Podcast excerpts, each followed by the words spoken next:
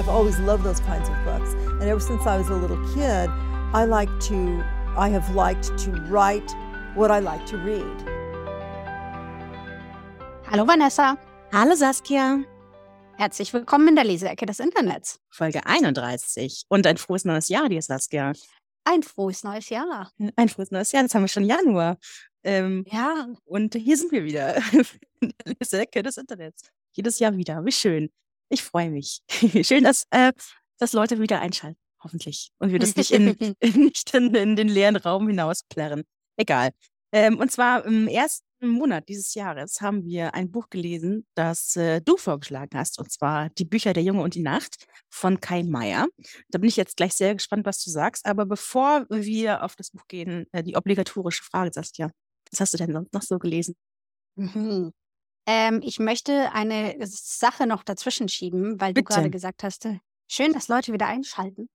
Ähm, hm. Und ich möchte da einen äh, Shoutout an die Mareike äh, machen von der Bücherbar, die wir ja auch schon das ein oder andere Mal ähm, erwähnt haben und die Mareike ja auch schon als Podcast-Gast sozusagen dabei hatten.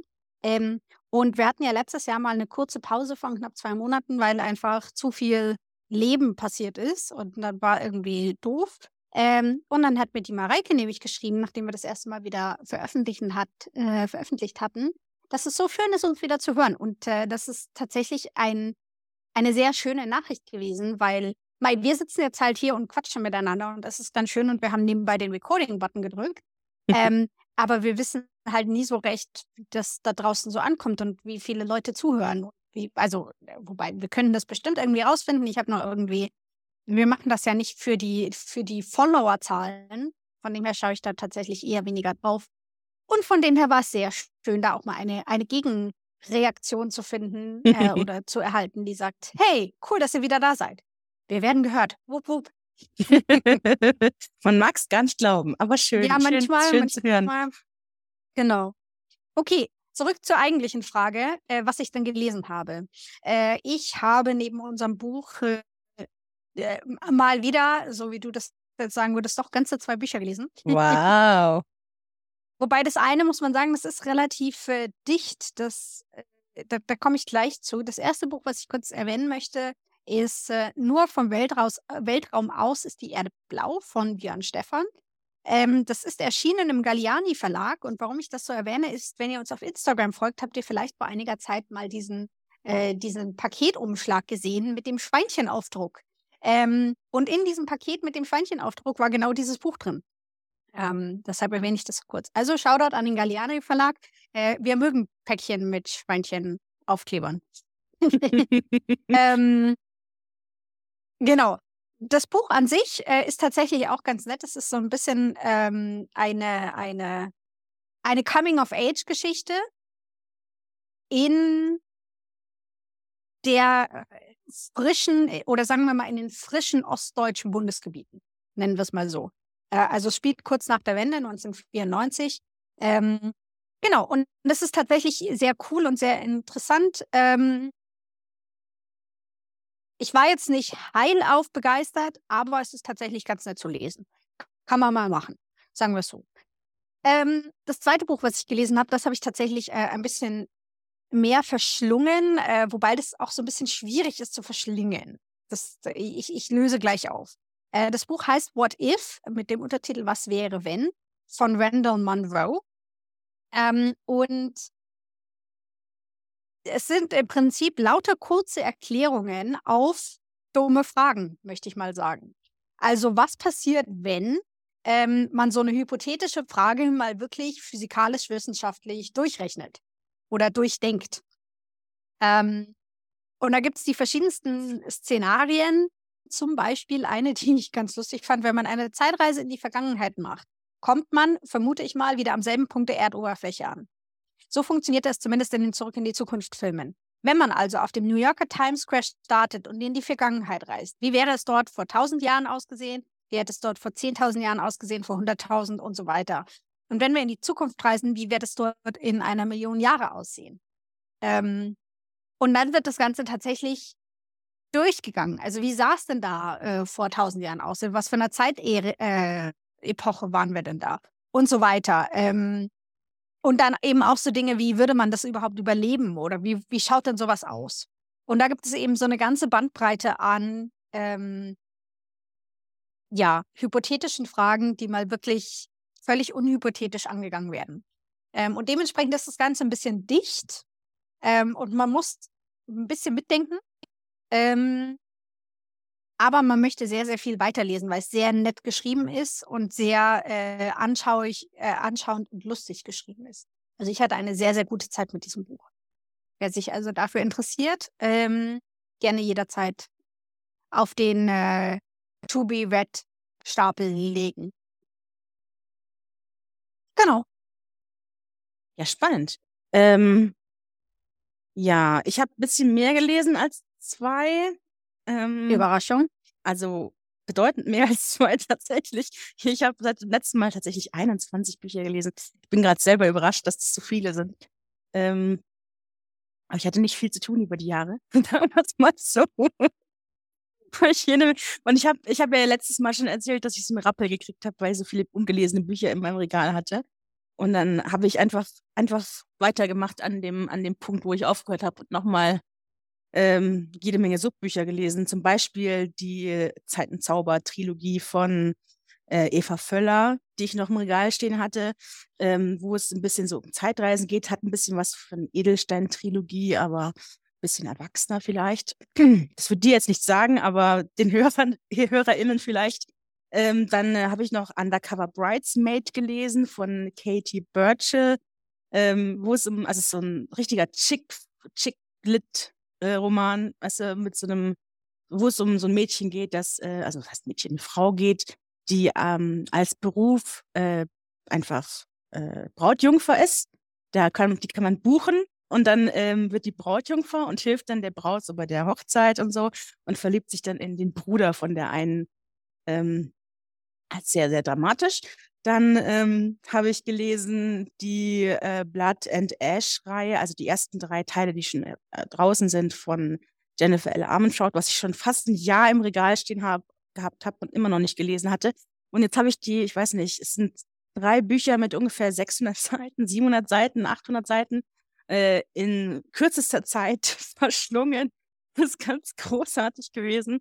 Also ähm, denk mal High Fantasy, aber mit Vampiren und jede Menge, jede Menge Spice und äh, sehr gut gewesen, mochte ich. bin ganz, bin ganz gespannt auf den vierten Teil. Der kommt im, im April, meine ich. War and Queens kommt, heißt der vierte Teil, der kommt im April raus. Bin sehr gespannt. Hab schon vorbestellt. Weil es so gut war.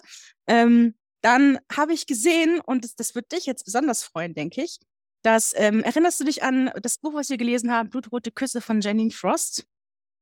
Ja, das fast schon wieder verdrängt aus meinem Gehirn. Aber danke, dass du es wieder herausgeholt hast. Jedenfalls ist der Teil 1 von dieser Reihe ähm, aus der Sicht von dem, von dem, von dem, von dem, äh, von Bones, also von ihrem, von ihrem Freund da, von dem Vampirfreund erschienen. Also das ganze Buch genau gleich, nur aus seiner Sicht. Genauso ähnlich wie bei Machen Mütter. die jetzt auch diesen Twilight-Scheiß? Ja, genau. Ich wollte auch genau mal auf Twilight verweisen. Ähm, und das habe ich gelesen. Und es war ganz großartig, also viel besser als Twilight. Ich habe sehr, sehr, ich habe sehr verschlungen und dann habe ich gedacht so, hm, eigentlich ist es schade, dass es jetzt zu Ende ist. Und dann habe ich einfach den Rest von der Reihe auch noch gelesen. Also Teil 2 bis, ich glaube, 6 habe ich es gelesen.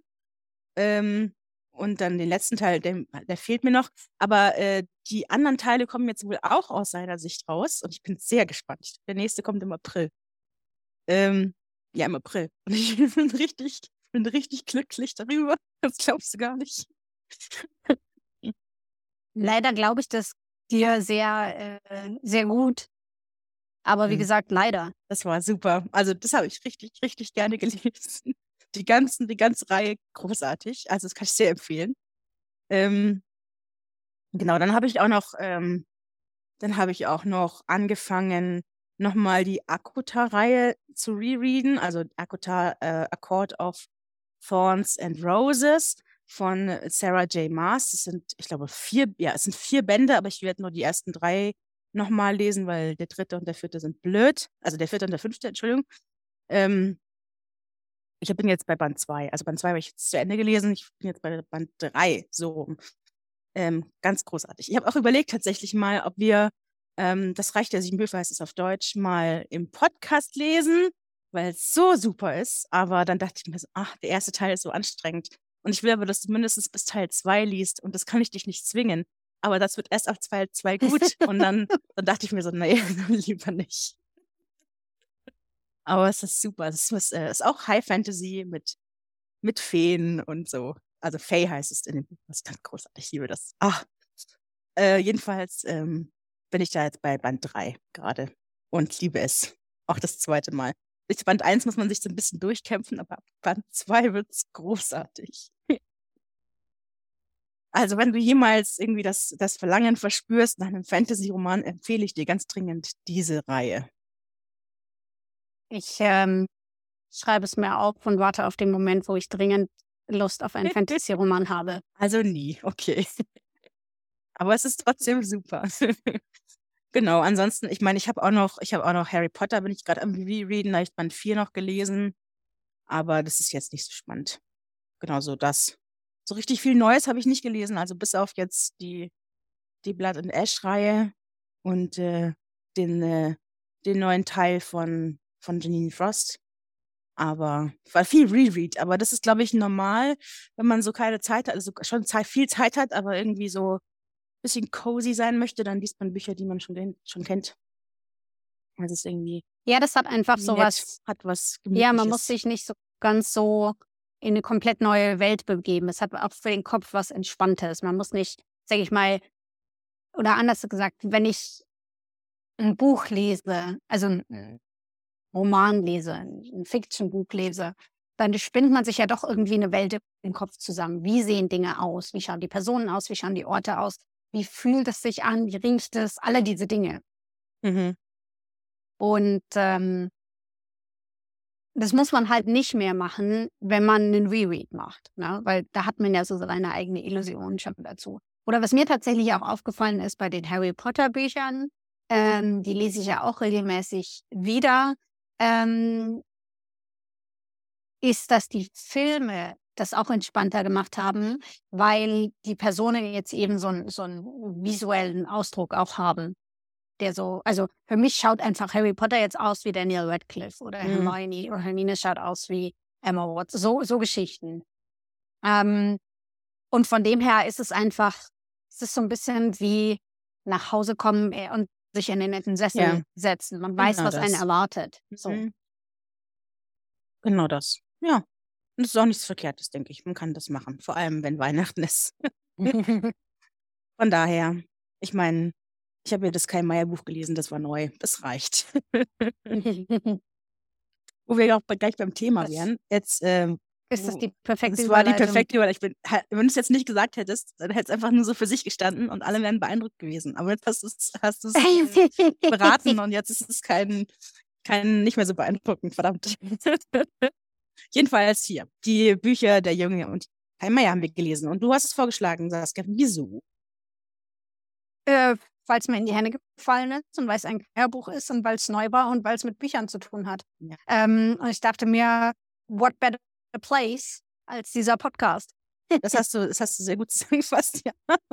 Okay. Tatsächlich, ich muss ja, ich habe, wir haben ja schon mal ein Keimeyer Buch besprochen, irgendwann letztes Jahr, glaube ich. Mhm. Oder vorletztes Jahr tatsächlich Anfang schon. letzten Jahres, ja. ja. Ähm, und äh, da habe ich schon gesagt, dass ich Meyer Fan bin. Also der schreibt so schöne Bücher. Äh, aber ist halt vor allem bekannt für seine Fantasy-Romane. Ähm, und das ist jetzt nicht im eigentlichen Sinne ein Fantasy-Roman. Deswegen war ich äh, gespannt auf das Buch. Ich mhm. weiß nicht, ob ich es gelesen hätte, wenn du es nicht vorgeschlagen hättest. Und ich bin dir sehr dankbar tatsächlich, dass du es vorgeschlagen hast, weil wenn ich es nicht gelesen hätte, wäre mir was entgangen. Ähm, deswegen, Dankeschön. ja, es ist, es ist ungewöhnlich realitätstreu für Kai Meier, ja. Ja, äh, aber bevor wir da jetzt noch, äh, noch weiter einsteigen, nochmal ganz kurz die Eckdaten. Ähm, also wie gesagt, der heißt, das Buch heißt der, Die Bücher Der Junge und die Nacht, ähm, ist im Drömer-Knauer Verlag erschienen und zwar auch erst vor kurzem am Anfang November 2022. Es hat 496 Seiten und aktuell gibt es die Hardcover-Ausgabe für 22 Euro.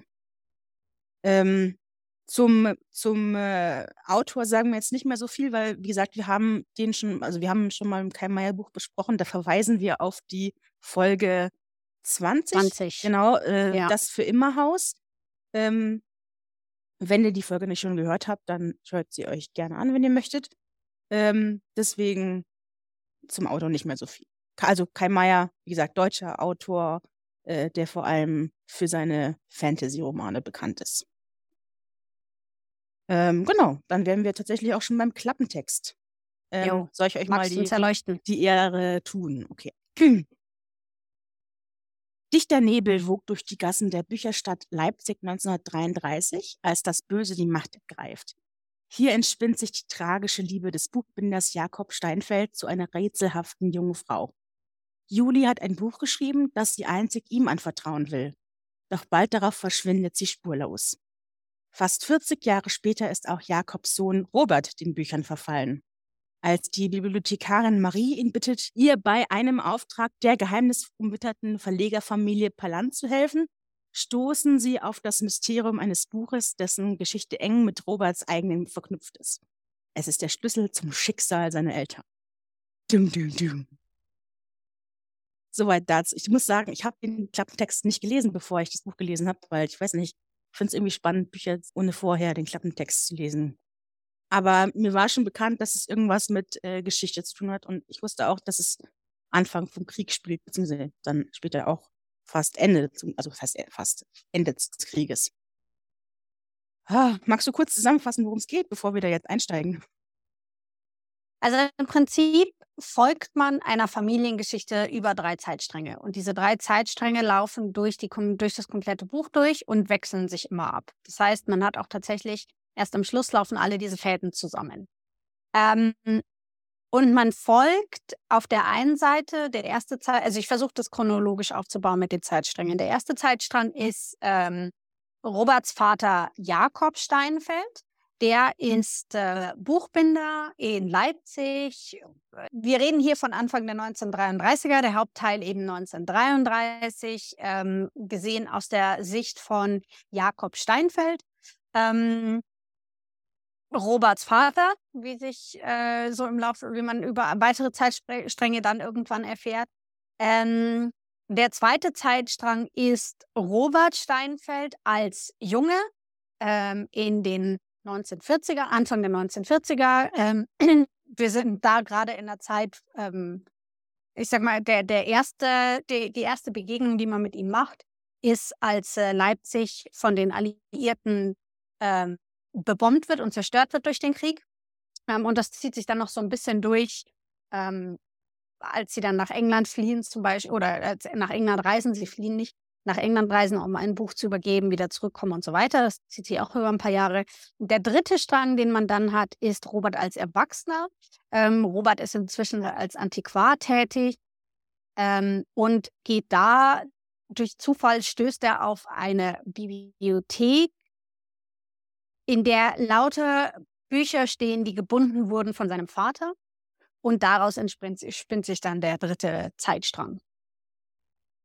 Diese drei Zeitstränge werden dann verbunden, indem man praktisch der Familiengeschichte folgt anhand eines Buches, das sich ja so ein bisschen als roter Faden durchzieht, ähm, und zwar das Alphabet des Schlafs, ähm, was auch zwischenzeitlich unter dem Titel Fräulein Kühn, ähm, das Fräulein Kühn im Umlauf ist. Da komme ich gleich nochmal zu, warum sich das so, so aufteilt.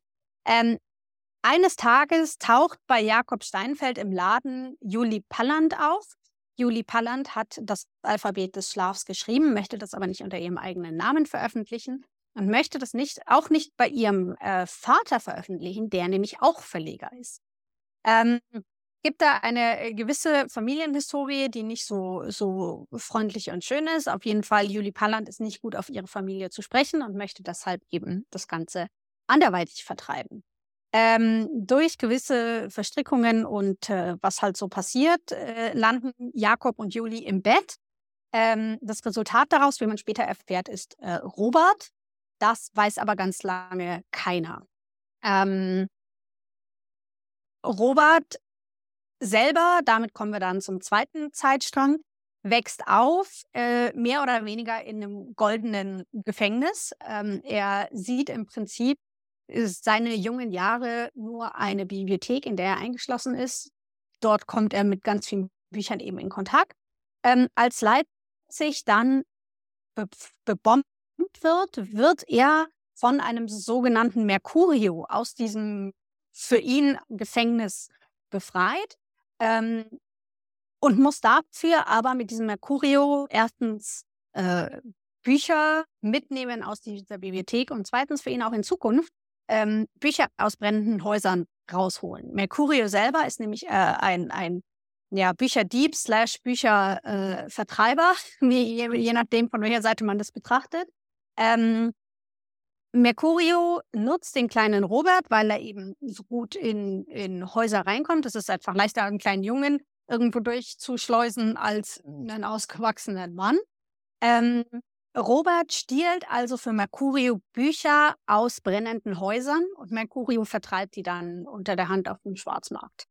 Ähm, das ist ein bisschen der zweite Zeitstrang. Der dritte Zeitstrang ist dann Robert, wie gesagt, als erwachsener Mann, inzwischen Antiquar, ähm, der Marie kennt.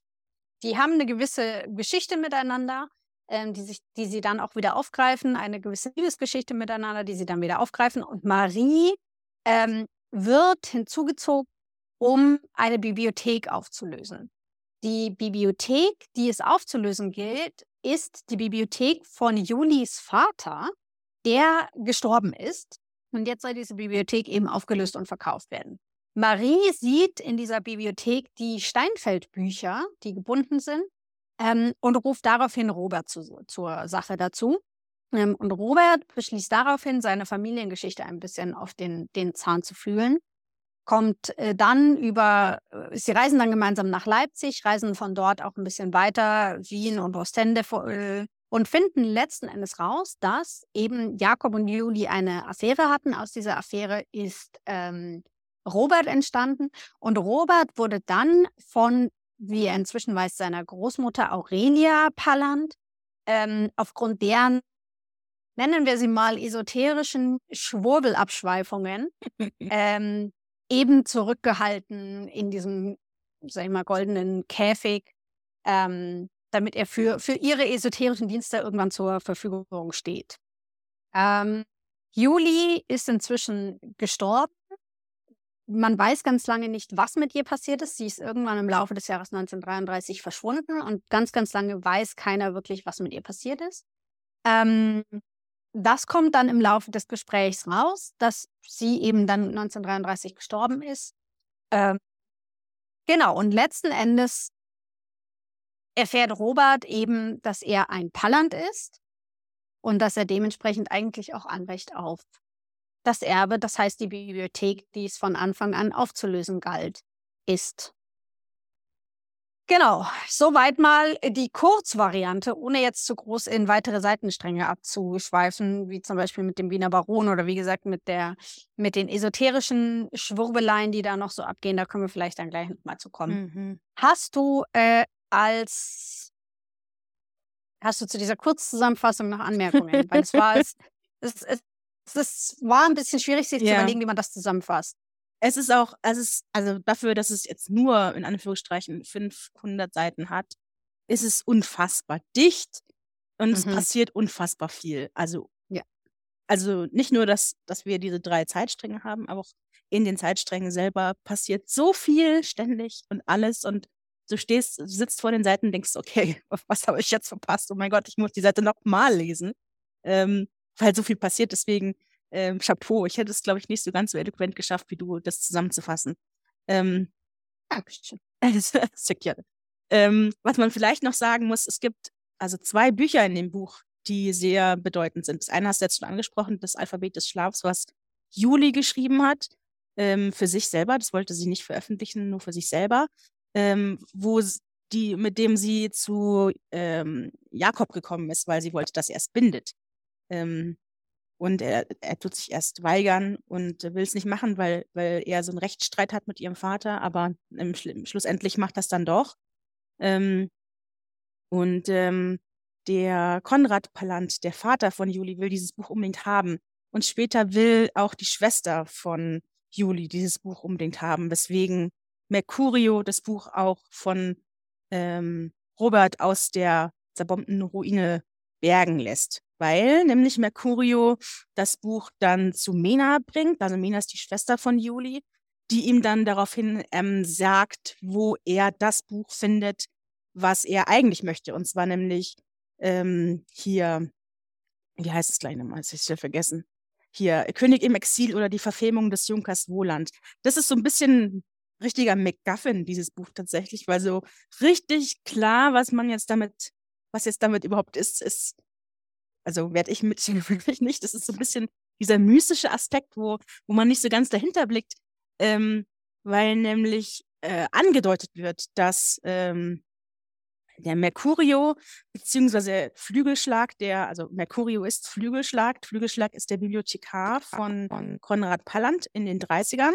So ein bisschen so ein, so ein, also es hat so ein bisschen das Gefühl gegeben, als wäre so, so Mephisto-technisch so, weißt du, so, mhm. so Faust-Vibes habe ich gekriegt von dem. Mhm. Ähm, von wegen der Kerl, der ähm, Konrad Sachen einflüstert und äh, die dann irgendwie das, was er machen soll und dann kriegt er irgendwie mehr Geld im Schluss. Und es hat so, das, also hat so das Gefühl gehabt, weil keiner den richtig mochte und alle hatten so ein komisches Gefühl mit dem, ähm, aber ähm, keiner hat ihm irgendwie was tun können, weil, weil er war irgendwie beim, beim Konrad Palanz so hoch in, in, in, im, im Kurs sozusagen. Und er wollte unbedingt dieses Buch haben, eben König im Exil oder die Verfilmung des Junker Woland, ähm, weil gesagt wird, dass man, dass man mit diesem Buch einerseits den Teufel, den Teufel beschwören kann und in eine menschliche Gestalt ähm, festsetzen kann. Aber der Teufel, wenn er auf der Erde dann ist als Mensch, dieses Buch auch benutzen kann, um wieder zurückzukommen. Und ähm, Mercurio bzw. Flügelschlag will dieses Buch unbedingt haben. Was impliziert, dass er der Teufel ist und wieder zurück möchte. Und ähm, als er Mena das, das Alphabet des Schlafs bringt, also das Buch, was Juli geschrieben hat, ähm, sagt sie ihm, wo er dieses Buch findet, das er so unbedingt haben möchte. Genau, das ist so ein das bisschen. Ist ja, so also das finde ich eben eben ganz spannend und da kommen wir jetzt vielleicht dann gleich schon in die in die Besprechung. Also weil wir haben ja vorhin gesagt, so Karl Mayer ist ja eigentlich überhaupt nicht bekannt für so historisch sachliche Bücher. Ja, also es ist mhm. ja schon sehr die Fantasy-Richtung eigentlich. Und da hat er dann doch wieder so diesen, diesen Schlag drin, zumindest eben in diese, in diese Esoterik-Richtung. Ja. Ähm, also so ganz entkommt man dem nicht, ähm, aber für Kai Meier trotzdem ungewöhnliche Sichtweise und Herangehensweise. Ja. Ähm, was du jetzt auch sagst mit dem Esoterik, ich meine, das ist, das war auch so, so ein richtig krasser Plot, also so richtig krasser Plot-Twist am Ende, fand ich. Ähm, weil ja Aurelia Palant, die Mutter von Juli, Mena und äh, Maximilian, das ist der dritte, dritte, das dritte Kind von, von, von der Palant-Familie, ähm, die Aurelia, ähm, die ist ja, die geht ja unfassbar ab auf diese Esoterik-Geschichten und hat ja geglaubt, dass sie, wenn sie wenn sie ein Kind hat von Juli, dass sie dann, wenn sie stirbt, in diesem Kind weiterleben kann. Weswegen sie ja überhaupt nur den Robert ähm, von, von der Welt irgendwie abgekapselt hat und den für sich haben wollte, weil sie dachte, dass wenn sie stirbt, sie in ihm irgendwie weiterleben kann, was natürlich absoluter Bullshit ist, weil sowas funktioniert nicht. Hat sie auch nur geglaubt, weil dieser Wiener Baron, also dieser, dieser, ähm, es war so ein, so ein Esoteriker, ähm, dem sie sich so ganz äh, verschrieben hat. So naja, eigentlich, eigentlich war es ein Scharlatan. Ja, das ja, da, da wäre ich irgendwann genau. auch selber zu. Also hat er sich der alles ausgedacht, aber sie hat ihm, genau, aber sie genau. hat ihm natürlich geglaubt, aber, aber es war ein Schmarrn natürlich. Aber ja. aufgrund dessen, dass er sich das alles ausgedacht hat, ist das überhaupt alles nur passiert sozusagen. Ähm, genau. Und äh, das ist das eine. Auf der einen Seite, das, wo auch sofort auch klar ist, dass das ein Schmarrn ist und dass, dass, dass sich das alles nur ausgedacht hat und nur Charlatanerie. Auf der anderen Seite hast du aber diesen, wie gesagt, diese, diese Faust- und Mephisto-Vibes, die da drin rumschwingen, die nicht so wirklich, also da war ich mir am Schluss nicht sicher, ob, ob das jetzt nicht vielleicht doch irgendwie, weißt du?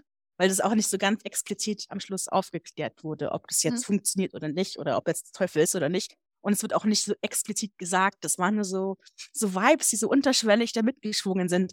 Was irgendwie, was irgendwie, weißt du, so hast du so einen kleinen Schauer, der dir über den Mhm. Rücken läuft, aber es ist nichts Explizites und es ist irgendwie, das fand ich sehr klug geschrieben.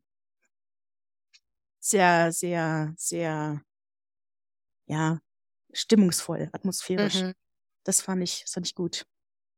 Wenn wir gerade dabei sind, ich würde diesen Eso- Esoterik-Gedanken gerne noch ein bisschen weiter, ähm, weiter aufgreifen, weil also irgendwann geht es ja dann eben auch darum, Aurelia Palland war wohl relativ eng mit Heinrich Himmler und der war auch sehr verfallen, diesen, diesen Esoterik-Gedanken.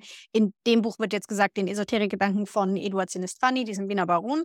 Ähm, aber grundlegend weiß man ja, dass also diese ganze Nazi-Ideologie schon auch sehr esoterisch war und sehr esoterisch ähm, ausgelegt und angelegt an gewisse Dinge waren. Ähm, die waren dafür schon sehr empfänglich, ja.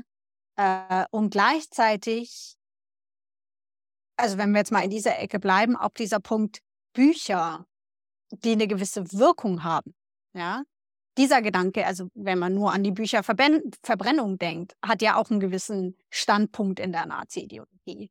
Ähm, und seien wir ehrlich, das Ganze sehen wir jetzt ja auch so ein bisschen in den USA, wenn Bücher verboten werden. Ja? Ähm, dieser Gedanke, dass Bücher eine Wirkung haben, erstmal. Und je nachdem, wie ich das brauche, sind Bücher positiv oder, oder schreibe ich Büchern eine positive oder negative Wirkung zu. Ähm, ist ja ein ganz interessanter Ansatz. Ähm, und diese, diese zwei Stränge zu nehmen und zu einem zusammenzuführen, fand ich einen sehr interessanten Move. Und den eben genau in diesen geschichtlichen Kontext einzuordnen und zu sagen, nee, also ja, die, die Nazis sind die eine Geschichte. Auf der anderen Seite, was gerade dieser Esoterik-Gedanke und dieser Buchgedanke so in der Bevölkerung machen, wie die Bevölkerung damit geht und wie das teilweise auch Leute für eine Ideologie gewinnen kann, auch wenn man vielleicht mit dem Rest der Ideologie eigentlich gar nichts zu tun haben will. Ähm, und was das dann in der Folge auch für Auswirkungen hat, ja, weil natürlich, äh, also jetzt zum Beispiel diese Aurelia Pallant, die dann eben noch in den, in den 70er Jahren dasteht und sagt, ja, natürlich, und äh, ich glaube, den Scheiß, meine Interpretation, das sagt sie so natürlich nicht, aber ich glaube das immer noch. Ja, ähm, ich bin da immer noch fest von überzeugt. Und Leute agieren ja nicht in einem Vakuum.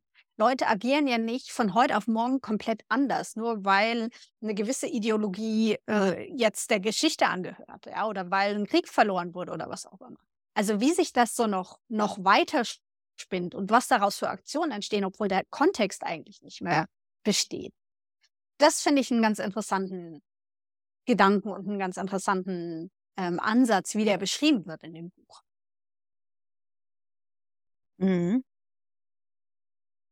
Das war jetzt viele Worte. Ja. ich will, ich will einfach gar nicht, ich will eigentlich gar nichts dazu sagen. Es hat sich schon, steht für sich selber, denke ich. Ähm, ja. Äh, Ich weiß nicht, es gibt so ganz so viele Sachen, die ich in dem Buch sehr spannend finde. Ähm, und ich bin ganz begeistert tatsächlich davon. Ich habe auch schon fünf Sterne gegeben und eine begeisterte Rezension geschrieben. Ähm, also, das, äh, ich weiß nicht. Ich muss auch sagen, ich fand, ich fand äh, die Art und Weise, äh, wie den Büchern oder dem Buch, Buchmacherhandwerk, Buchbinderhandwerk so oder auch dem ganzen grafischen Viertel in Leipzig so so Bedeutung beigemessen wird, fand ich sehr schön. Ähm, weil man also alle Menschen, die in diesem Buch vorkommen, also fast alle, vielleicht bis auf Maximilian und so diesen ganzen SA-Pöbel, ähm, ähm, merkt man an, dass sie, dass die Bücher wichtig finden. Auch die, auch die Menschen, die als Antagonisten funktionieren, das ist alles, also überall merkt man so diese, diese Wichtigkeit von Büchern mit, auch, auch wenn, wenn jetzt der Mensch irgendwie anstrengend oder böse ist vielleicht, ähm, ist trotzdem diese, diese, diese Liebe zu den Büchern, die da mitschwingt. War irgendwie nett. Das mochte ich. Weil ich finde Bücher auch gut. also Überraschung. Wenn du jetzt Also- nach 30 Folgen was anderes gesagt hättest, wäre ich irgendwie überrascht gewesen. Ich muss sagen, ich, äh, es, ich habe ich hab ein bisschen, teilweise ein bisschen gebraucht, mitzukommen, weil, wie gesagt, es ist ein bisschen sehr schnell erzählt und es ist auch sehr dicht erzählt. Und es passiert so viel, wo man immer mal mit, wo ich manchmal nicht ganz hinterhergekommen bin. Ähm, wo ich dann davor saß und so, was, hä? Wieso? Und auf einmal ähm, hast du dann die Seite umgedreht und dann, dann warst du an dem Punkt, ach so, okay, alles klar, okay, jetzt bin ich wieder dabei. So. Und es ist so, so viel passiert und ich denke mir so, ah, so, ich könnte es nochmal lesen und ich glaube, ich würde nochmal noch mal mehr ähm, entdecken. Und ich glaube, es würde auch ein Buch sein, was ich nochmal lesen würde. Ähm, besonders, ich weiß, ich weiß noch, wie ich davor gesessen habe und dachte so, hä, was passiert jetzt?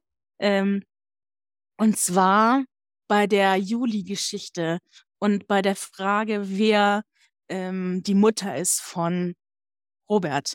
Ähm, und ich meine, am Anfang, da, dacht, da war so ungefähr klar, okay, es wird jetzt wohl Juli sein, so, weil ein anderes weibliches Geschöpf, was in Frage kommt, ist irgendwie nicht da.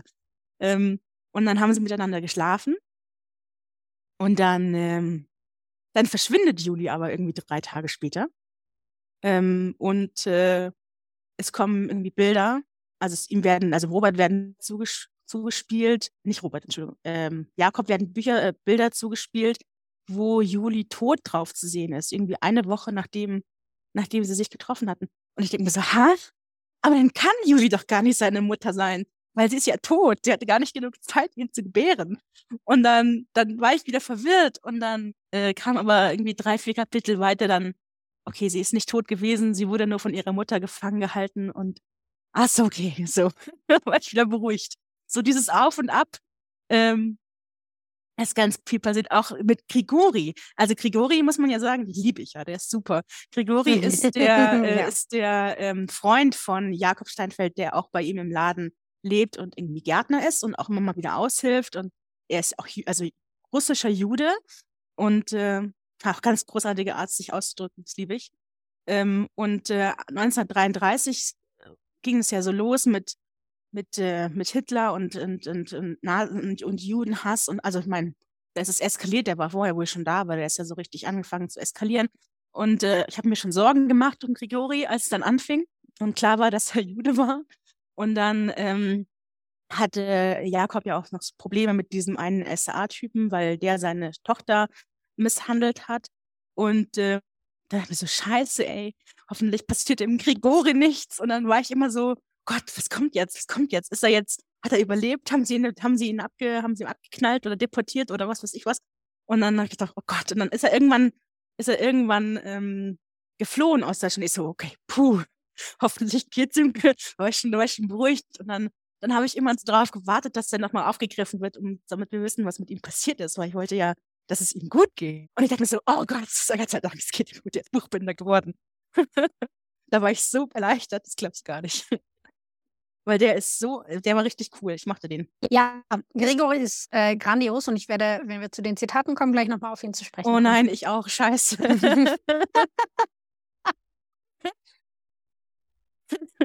okay, aber ähm, ich will mein Zitat zuerst äh, sagen. Hoffnung, ich will nicht, dass du das gleich hast wie ich. Noch besteht Hoffnung, weil er hat sehr viel Gutes gesagt. Er hat gesagt. sehr viel Gutes gesagt, muss man sagen. Ja.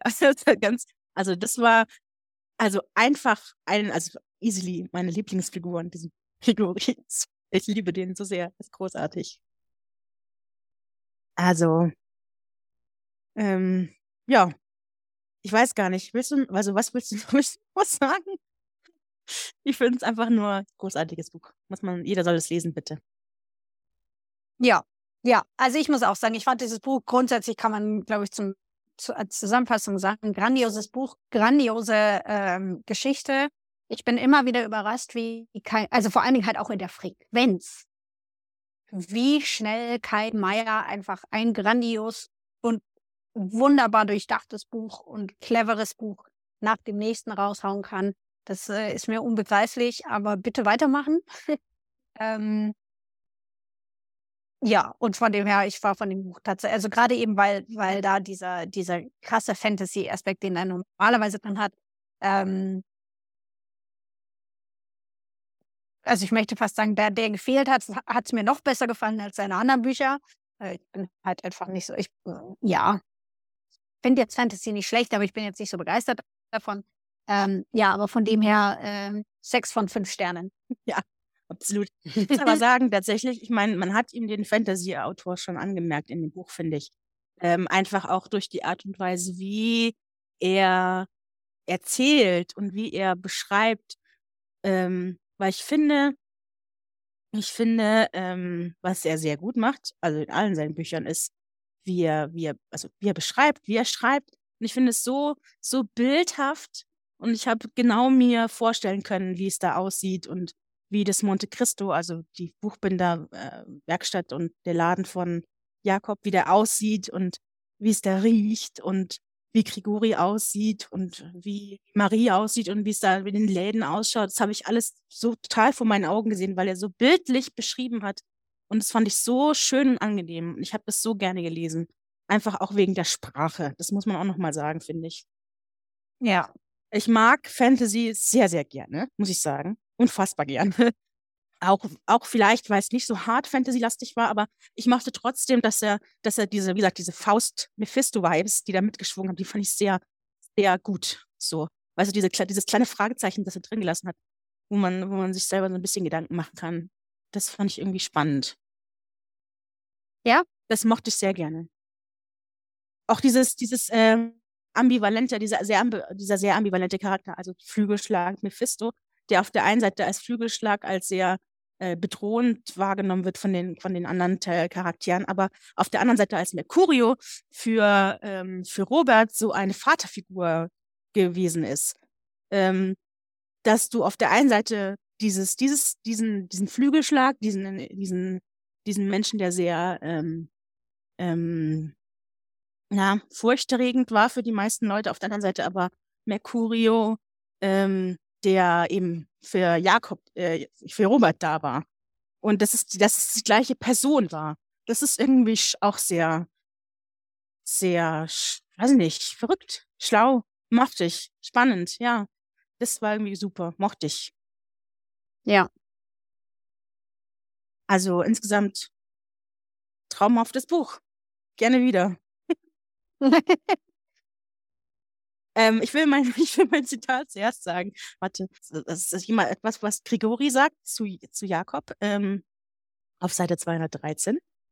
Und zwar, das Leben ist ein Schundroman, sagte Grigori mit der Ernsthaftigkeit eines Dozenten, der Kants Metaphysik der Sitten erläutert. Deshalb steckt im Schund die einzige Wahrheit. Das will das verdammte Bildungsbürgertum mit seinen Dichterlesungen und Kammerkonzerten nur nicht einsehen. Stattdessen nageln sie sich Seiten von Goethe und Mann vor die Stirn und betrachten die Welt durch selbstverliebte Schachtelsätze, ohne zu merken, dass sie sich mit all dem Kunstanspruch die eigenen Augen zugekleistert haben. Mhm. Wunderbar. Das, äh, das ist jetzt ein Zitat, das ich anbringen werde an immer dann, wenn Leute sagen, mein, mein, mein Literaturgeschmack wäre zu trivial und zu schundig. das, da habe ich mich so wiedergefunden, weil, weil ich habe das schon oft gehört, dass Leute das zu mir gesagt haben, dass ich, dass mein, dass ich äh, keinen Kunstanspruch hätte an meine, an meine Literaturauswahl. Ähm, so, von daher. Es ist doch ein Schwachs. Also ganz ehrlich, soll doch jeder lesen, was er will. Das, Nein, das mal, das davon mal abgesehen. Ich bin auch kein Fan von deiner Literaturauswahl. Das ähm, muss es aber ja auch nicht. Also Menschen haben unterschiedliche Geschmäcker, aber das heißt doch nicht, dass mein Geschmack besser ist als das, Das ist, ähm, doch, das ist doch eine Leute, lächerliche Diskussion. Sehen, tatsächlich. Ich weiß, ich weiß, aber ich finde diese Diskussion doch lächerlich. Natürlich ist es, also abgesehen ja. davon, abgesehen davon, wie viel Zeit die Leute da reinstecken, deinen Literaturgeschmack äh, zu kritisieren, anstatt sie einfach hinzusetzen und ein Buch zu lesen, was ihnen gefällt. Dankeschön. Also, mhm. also ja. Die anderen Leute haben ja keinen Podcast mit dir und müssen diese Bücher lesen. Was heißt ja diese Bücher, die mal, also ich meine, du hast auch schon Bücher gut gefunden, die ich vorgeschlagen habe. So, das, das, stimmt, das stimmt, das stimmt. Aber da habe ich mich wiedergefunden in dem Zitat. Das fand ich sehr bekräftigend, ja. dass das da stand. Schön, das fand ich schön. Was deins? Ähm, ich würde, ich würde da direkt an, also weil die Richtung geht in dieselbe. Wie gesagt, auch ein Zitat von Grigori. Ähm, auch ein Zitat an äh, ja, Literatur, ähm, oder Menschen, die denken, sie sind was Besseres, bloß aufgrund von der Literatur. Meins ist ungefähr zu einem Viertel vom Buch. Ähm, es geht um eine Zeile ähm, oder aus, um eine, eine geschriebene Zeile von, von Goethe eben. Ähm, an dieser Stelle endete der Text auf der Seite. Und das war's. Jakob überflog die Seite erneut. Was also haben wir hier? Eine Versammlung, eine Bühne, einen Vorhang, ein Hohepriester. Grigori rümpfte die Nase. Und einen ziemlich miesen Roman, wenn du mich fragst. Ich habe schon flüssigeres Deutsch geschrieben, als ich zum ersten Mal über eure Grenze gestolpert bin, verfolgt von wilden Kosakenhorden. Und es ist Goethe, du Banause. Und das macht es gut. Das macht es klassisch. Und ich, ich habe das, ich, ich fand es grandios. Äh, das, als ich das da drüber gestolpert bin, dachte ich so, ja, genau das.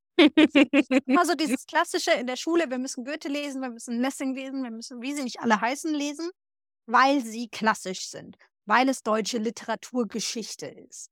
Ähm, ich muss, also den, den Faust fand ich grandios, muss ich dazu sagen. Faust ja, habe ich sehr, sehr gerne. Ich auch. Mhm. Durch alle anderen dieser gelben Reklambücher hat man sich doch einfach nur durchgequält, weil sich irgendein Deutschlehrer gesagt hat, das müssen wir jetzt lesen.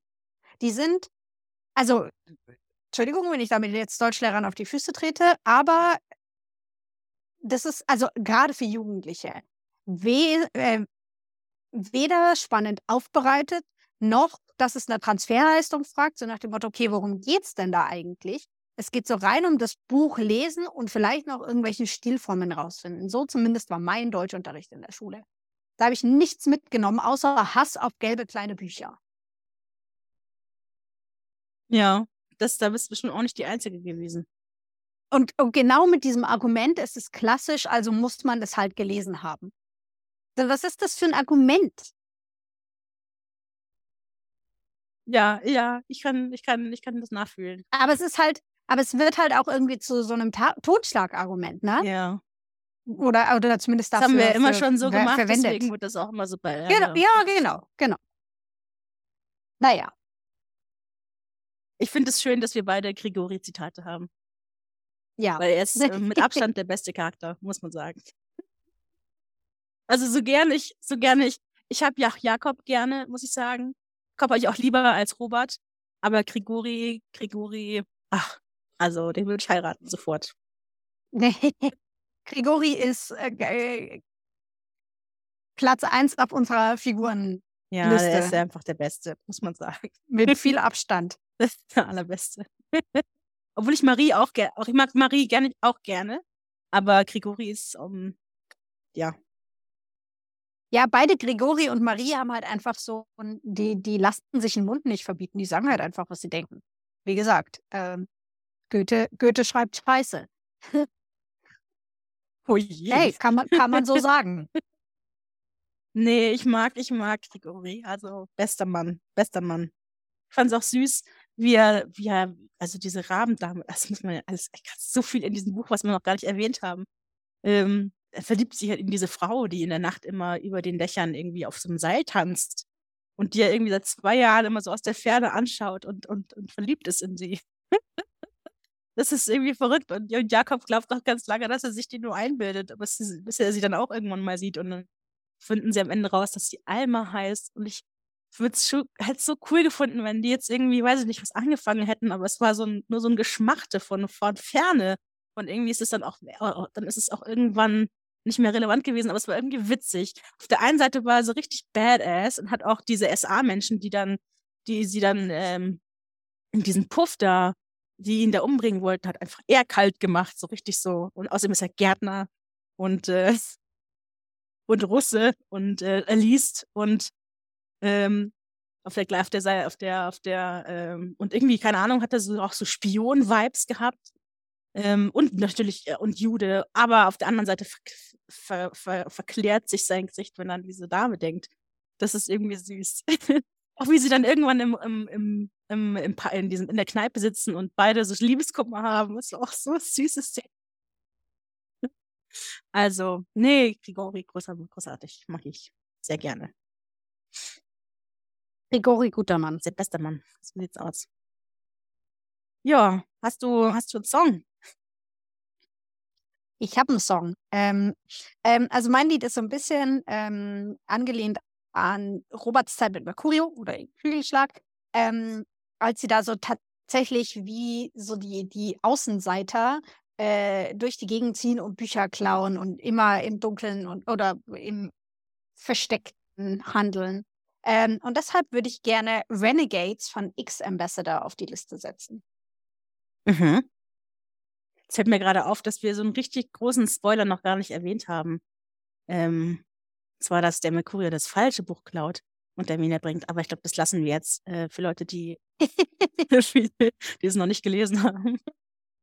Wir haben das, wir haben es jetzt erwähnt. Die, jetzt ist sowieso schon jetzt wurscht. Ist es schon wurscht. Ich dachte nur, weil du vorhin gesagt hast, ähm, hier von wegen Novalis und das Fräulein Kühn und die falsche, falsche Bindung von dem Buch. Mhm. Aber das haben wir jetzt gar nicht mehr angesprochen. Aber egal, ähm, äh, es muss ja noch ein bisschen. Dam damit ihr auch noch ein bisschen was zu entdecken in dem Buch Zauber habt. übrig bleiben. Genau. Ähm, das könnt ihr dann selber lesen, wenn ihr es nicht schon gelesen habt. Ähm, und zwar mein Buch, ich habe ein bisschen, äh, mein, mein, mein Lied, ich habe ein bisschen schwer getan zu finden tatsächlich.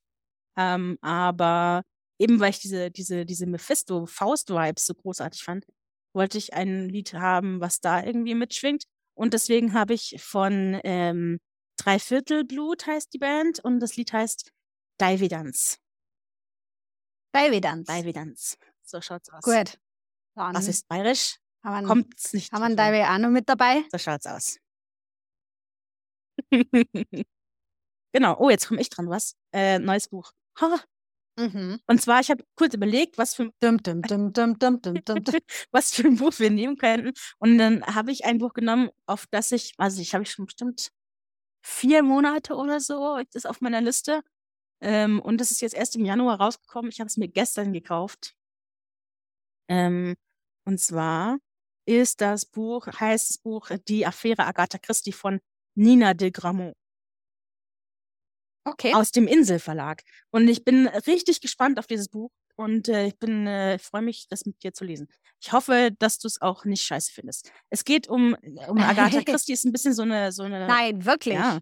Es ist so ein bisschen eine, eine, ähm, eine lose, ähm, also es basiert lose auf ihrem, auf ihren, ähm, auf ihrem Leben, auf diesen elf Tagen, wo sie ja verschwunden war. Ich glaube, wir haben schon mal drüber geredet, ich weiß gar nicht. Auf jeden Fall war sie ja einmal elf Tage verschwunden und man weiß bis heute nicht, wo sie war, was mit ihr passiert ist. Und sie schweigt, hat sich ja auch Zeit ihres Lebens darüber ausgeschwiegen. Und, ähm, und das Buch äh, ist, äh, also lehnt sich an, an diese elf Tage, wo sie verschwunden war. Und ich bin sehr gespannt, was äh, passiert. Also es ist ein Roman auf jeden Fall, keine Biografie. Die Affäre Agatha Christie. Genau, das ist das. Dann lesen wir das. Ja, ich freue mich. Dann sind wir schon wieder am Ende angelangt. Was? Haben wir es schon wieder, haben wir schon wieder geschafft. Ich glaube, wir haben uns, äh, hätten uns schon noch drei Stunden länger über das Buch unterhalten können, weil so vieles ja nicht angesprochen worden ist. Egal. Ähm, und zwar freuen wir uns, dass ihr bis zum Ende durchgehalten habt, wenn ihr hier noch da seid. Ähm, und ähm, wenn euch die Folge gefallen hat, wenn euch der Podcast gefällt, dann würden wir uns freuen über Feedback ähm, auf Instagram leseecke.internet oder lasst uns gerne eine Rezension da auf iTunes oder Spotify. Ähm, ihr könnt auf unserer Homepage vorbei, Homepage, auf unserer Homepage vorbeischauen, www.leseecke-internet.de. Ähm, und ähm, ja, wenn, wenn ihr wenn ihr nächstes Mal wieder einschaltet, freuen wir uns. Vielleicht habt ihr ja auch Lust, die Affäre Agatha Christie zu lesen. Genau, das war's schon. Ich verabschiede mich. Wunderbar. In dem Sinne verabschiede ich mich mit dir. ähm, bis nächsten Monat und äh, habt eine schöne Lesezeit bis dahin. Okay, bis dann. Ciao.